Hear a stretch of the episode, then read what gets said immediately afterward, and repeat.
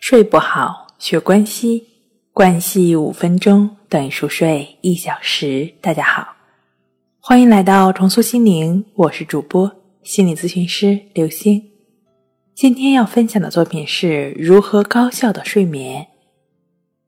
因为最近都在整理睡眠的资料，很凑巧的是，看到了一则 BBC 关于睡眠的纪录片《睡眠时律》。其中总结的几种入睡的方法，今天呢就跟大家来分享一下。第一，睡前一小时洗个热水澡。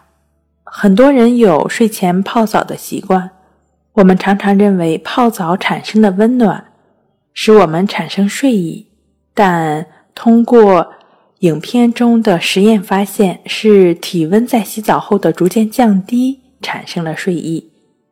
当体温降到最低时，也是我们睡意最浓的时候。第二，通过睡眠限制来治疗失眠，限制在卧室的时间，从而减少在床上停留的时间。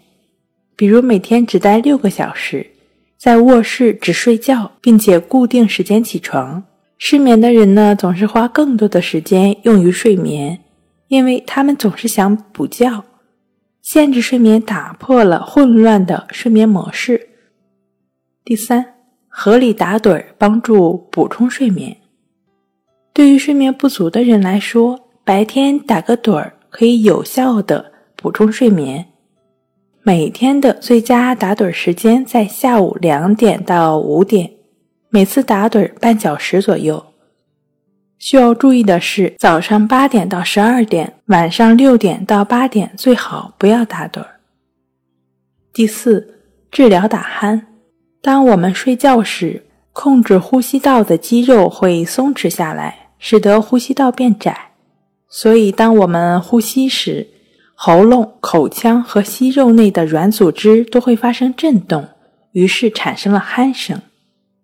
方法呢，就是通过口腔内放置润湿条来减少气管震动，或者口胶防止舌头打卷。前者结果还是有点效的，后者效果不好。第五，避免睡前喝酒和咖啡。睡眠周期有五个阶段，第一个呢是昏昏欲睡，第二是轻睡眠，三四是深度睡眠，第五阶段我们会做梦。这五个阶段形成一个睡眠周期，每个周期九十分钟左右。每晚我们都要经历四到六个这样的周期，不论哪个周期被打断，都可能损伤我们的健康。睡前喝咖啡难以入睡，而且入睡后浅睡眠的时间增长，深睡眠的时间呢就会相应的减少了，醒来的次数也会更多。这意味着睡眠质量的下降。睡前喝酒虽然能很快的入睡，但入睡后大部分时间都是在快速眼动阶段，容易醒来，睡眠质量同样下降。六、眼睛和睡眠的关系。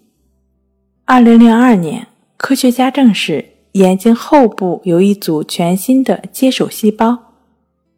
将有助于控制我们的睡眠模式。这个实验涉及到光、眼睛、大脑、褪黑素与睡眠的关系。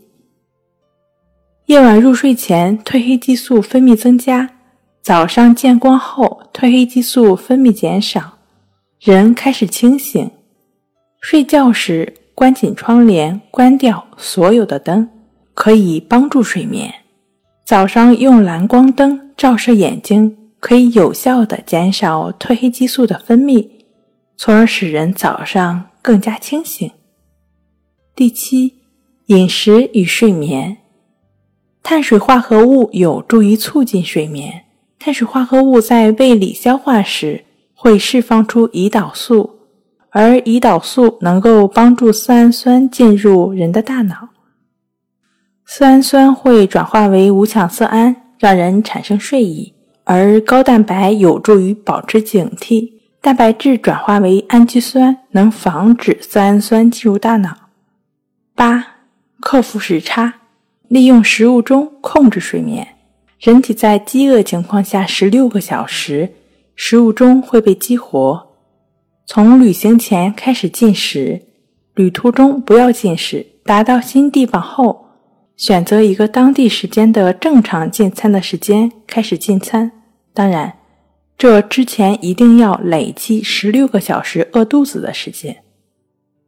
第九，减压和睡眠，肌肉紧绷放松疗法，身体各个部位的肌肉紧张放松，紧张。紧张，放松，放松，紧张，紧张，紧张，放松，放松，放松。